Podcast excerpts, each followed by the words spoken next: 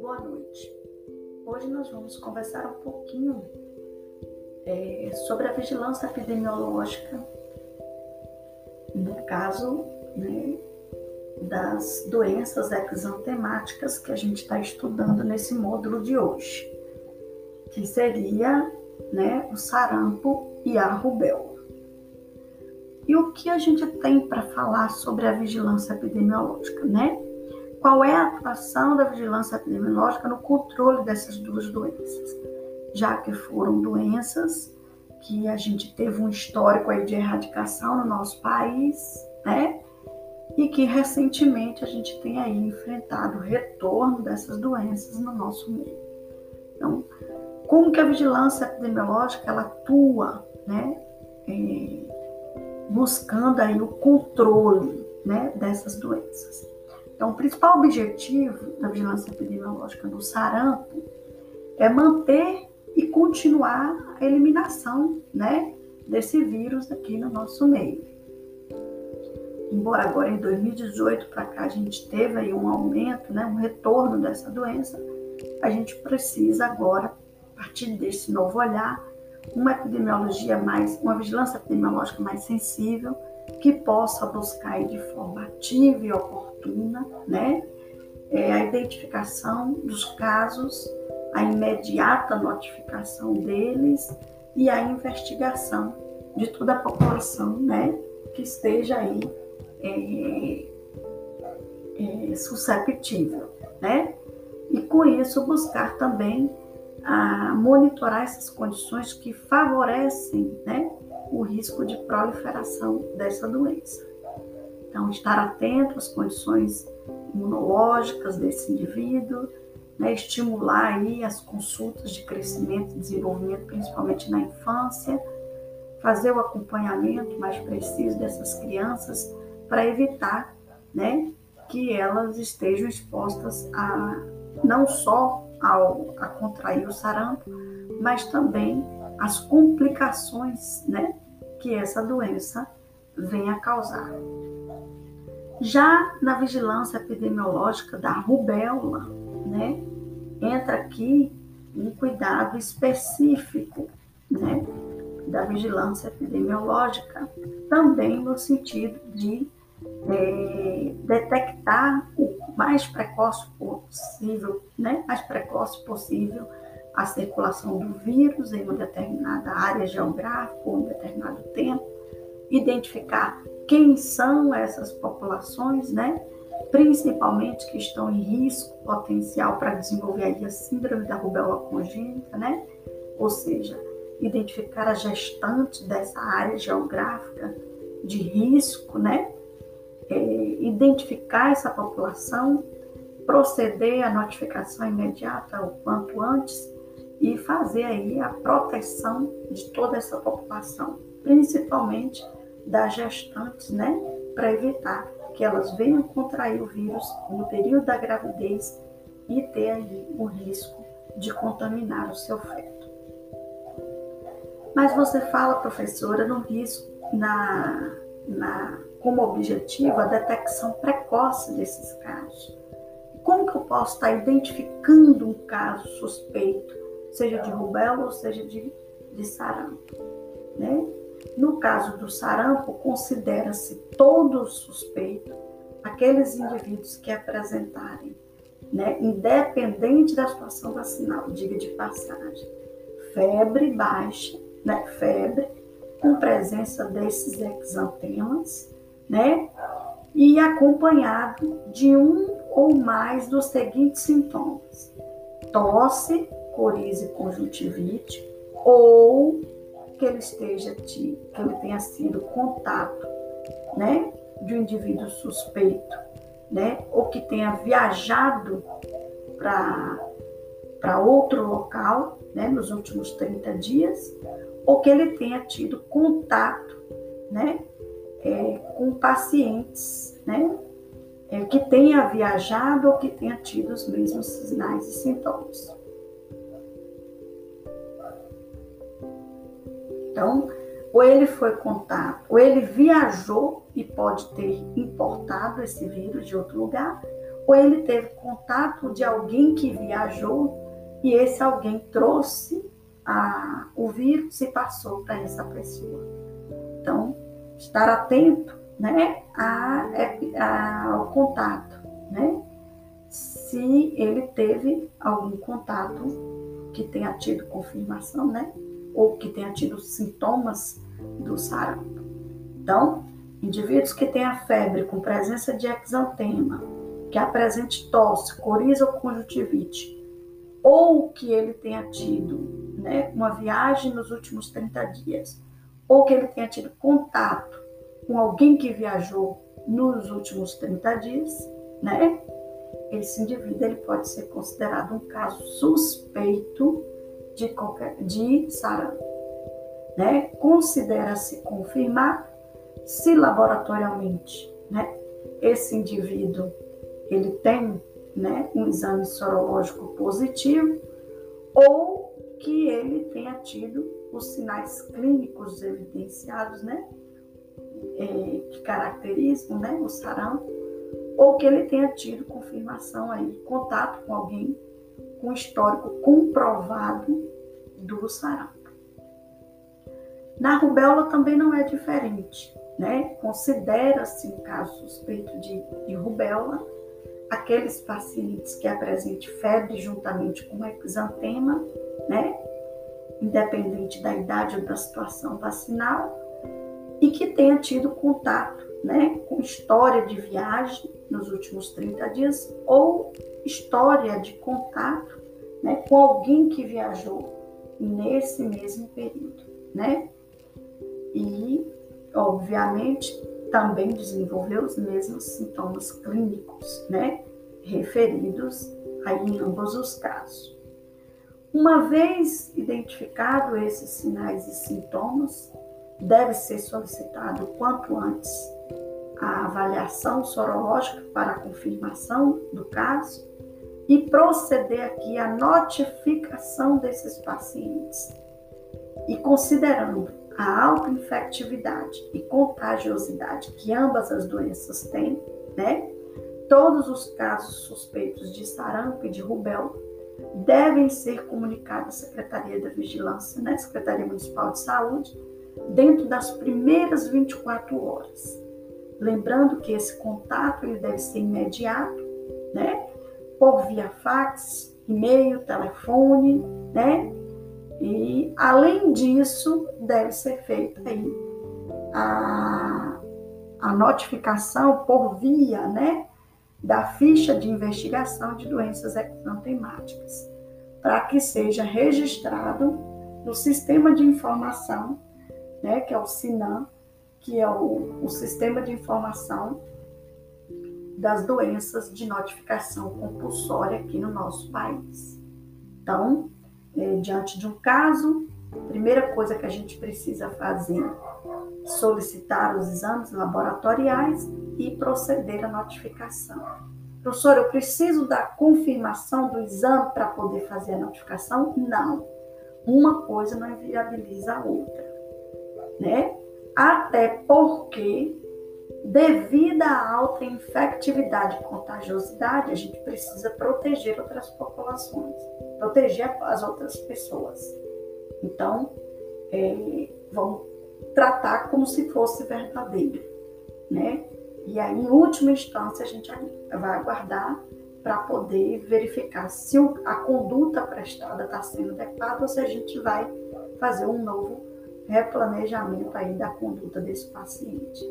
Mas de antemão, notifica todos e vai proceder à investigação de todos os pacientes. Dinheiro, como é feita essa investigação? Então, faz a notificação, encaminha para a Secretaria né, Municipal de Saúde, pela via mais rápida devido à alta forma de contágio né, que a doença tem, e aí a gente vai investigar. Na investigação deve ser solicitados os exames laboratoriais pertinentes e aí a gente vai fazer o bloqueio vacinal, né, daquele grupo de pessoas que conviveram ali com aquele portador. Então, nós vamos estar verificando a situação vacinal de todos eles. Aqueles casos incompletos nós vamos completar, aqueles casos que não têm comprovação nós vamos vacinar, né? E para estes pacientes, contatos próximos, né? Nós vamos estar fazendo aí a recomendação do isolamento de contato para evitar que a doença se propague nas demais populações. Certo?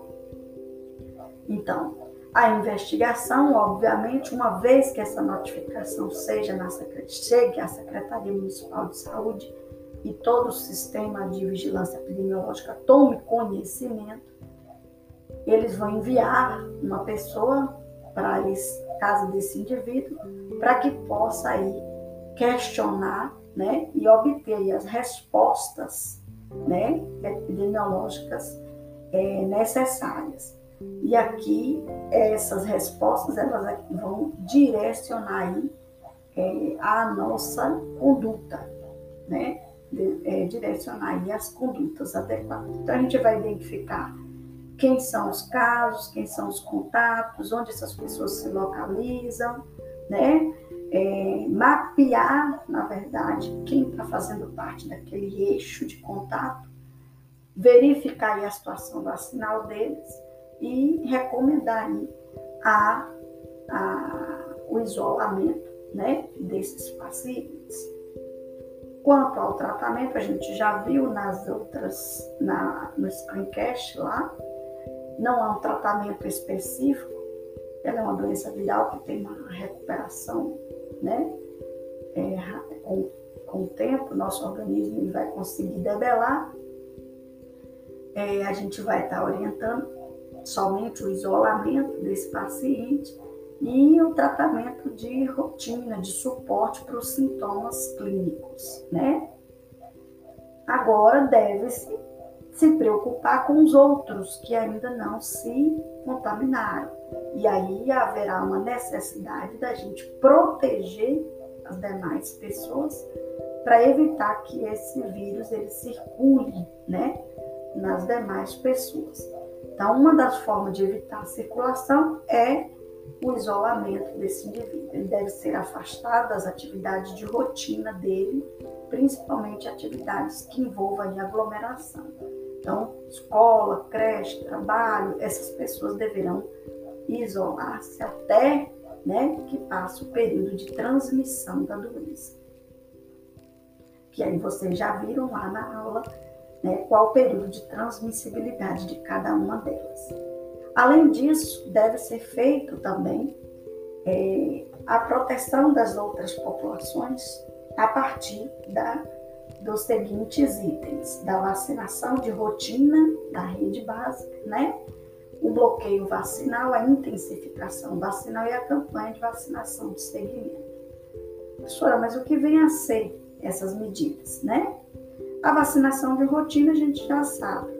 A gente precisa enfatizar em toda a população para que a vacinação de rotina ela não deva ser é, faltada, né? Então, a gente tem aí a vacina da tríplice viral e da tetraviral, que deve ser administrada na infância, né?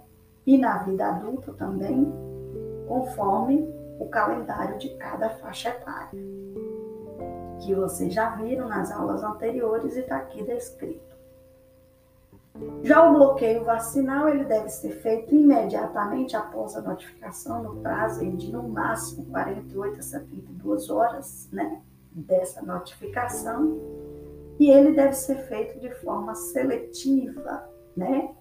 Para aquelas pessoas que estejam ou sem comprovação vacinal ou com a ou com a vacinação incompleta, né? E aí a depender de cada situação, nós vamos proceder à administração dessa vacina, né, aos contatos próximos desse indivíduo. OK? essa vacinação deverá ser feita com a tríplice viral. Já a intensificação vacinal inclui aqui uma série de estratégias, né, é, governamentais, estratégias políticas aí na instância mais próxima, que é o município, onde eles vão buscar ações que, que permitam aí a busca ativa desses faltosos que estão com o calendário de vacinação incompleto, identificar aquelas áreas onde é, a vacinação ela é uma ação que tem a dificuldade de alcançar essas pessoas, né? É, e naqueles casos onde a gente observa lá a confirmação da doença, a necessidade de a gente vacinar aquelas pessoas, né? O quanto antes, para evitar aí, contato desses, é, o, a, a, contato não, para evitar aí a transmissão, né? Dessa doença. Também inclui aqui as campanhas de vacinação, que elas podem ser ditas de duas formas, como a gente viu aqui no slide anterior. Olha, que é a campanha de vacinação comum, né, anual, que é feita pelo Estado, né, pelo governo, e aquela campanha de vacinação de segmento, que é uma campanha de vacinação diferenciada, né, que vai aqui incluir né, é, aquelas pessoas né, é, que estão mais susceptíveis. Né? Então, uma vez identificado a quantidade de pessoas que estão faltosos, em calendário incompleto, né? Então, a gente vai fazer uma campanha de vacinação específica para esse grupo, certo? Para que a gente possa buscar aí maior número de pessoas vacinadas. Além desse ponto específico que a gente está falando, a gente tem aqui a campanha de vacinação, né, que tem uma abrangência é, que é feita pelo Ministério da Saúde, né, é, anualmente. É uma ação pontual que o governo faz, que tem aí uma finalidade específica, certo? ela visa a vacinação de toda a população, a vacinação em massa, né? Para que a gente possa garantir aí é, a proteção do rebanho, ou seja, aquelas pessoas que não podem se vacinar, eles serão beneficiados por conta de toda a população que vai ser vacinada nesse momento, né? Então, é, ela busca, né, é a oportunidade de administrar a vacina ao maior número de pessoas possíveis, ou aqueles grupos alvos específicos, né? Como é que a gente viu aí, da gripe, que a gente tem os grupos específicos que devem ser vacinados, pelo fato deles estarem na vulnerabilidade da doença, né? ou por, ter, por ser um, um, um grupo que eleva o índice de mortalidade né? desses problemas. Então, veja que nós temos dois tipos de vacinação de campanha. Uma vacinação de campanha, que é a vacinação em massa, que é aquela vacinação da polio, né? a vacinação da gripe, que é aquela vacina campanha que a gente faz anualmente, buscando aí atender o maior número de pessoas possíveis, né? E com essa ação, consequentemente, a gente vai, vai também atingir aqueles que não poderão vacinar, né? Porque se a gente tem uma maior cobertura dessa população que pode ser vacinada, aqueles que não podem também vão ser beneficiados, porque a gente vai evitar que a transmissão da doença ela se propague. E tem aquelas campanhas de vacinação específicas, né? Que são aquelas campanhas de vacinação que a gente busca direcionar para aqueles grupos, né? Que estão com o calendário é, que não estão em dias, aquelas, aqueles grupos de pessoas né, identificadas né, que estão em falta com o calendário de vacinação. Então, é, um, é uma campanha que é feita somente para esse grupo de pessoas, certo? Então, são dois tipos de campanhas diferentes mas que tem o mesmo objetivo, tentar aí, é, atingir a meta, né? Maior número de pessoas vacinadas. Ok? É isso. Então, nós temos aqui nossas referências É, eu, nas aulas anteriores, acabei disponibilizando aqui o Guia de Vigilância de 2014, mas a gente já tem agora disponível um de 2019, que tem poucas diferenças, poucas atualizações, e que a partir de agora eu vou começar a disponibilizar somente esse. Então, estude a partir deste de 2019, ok? No mais, um grande abraço e até a próxima aula.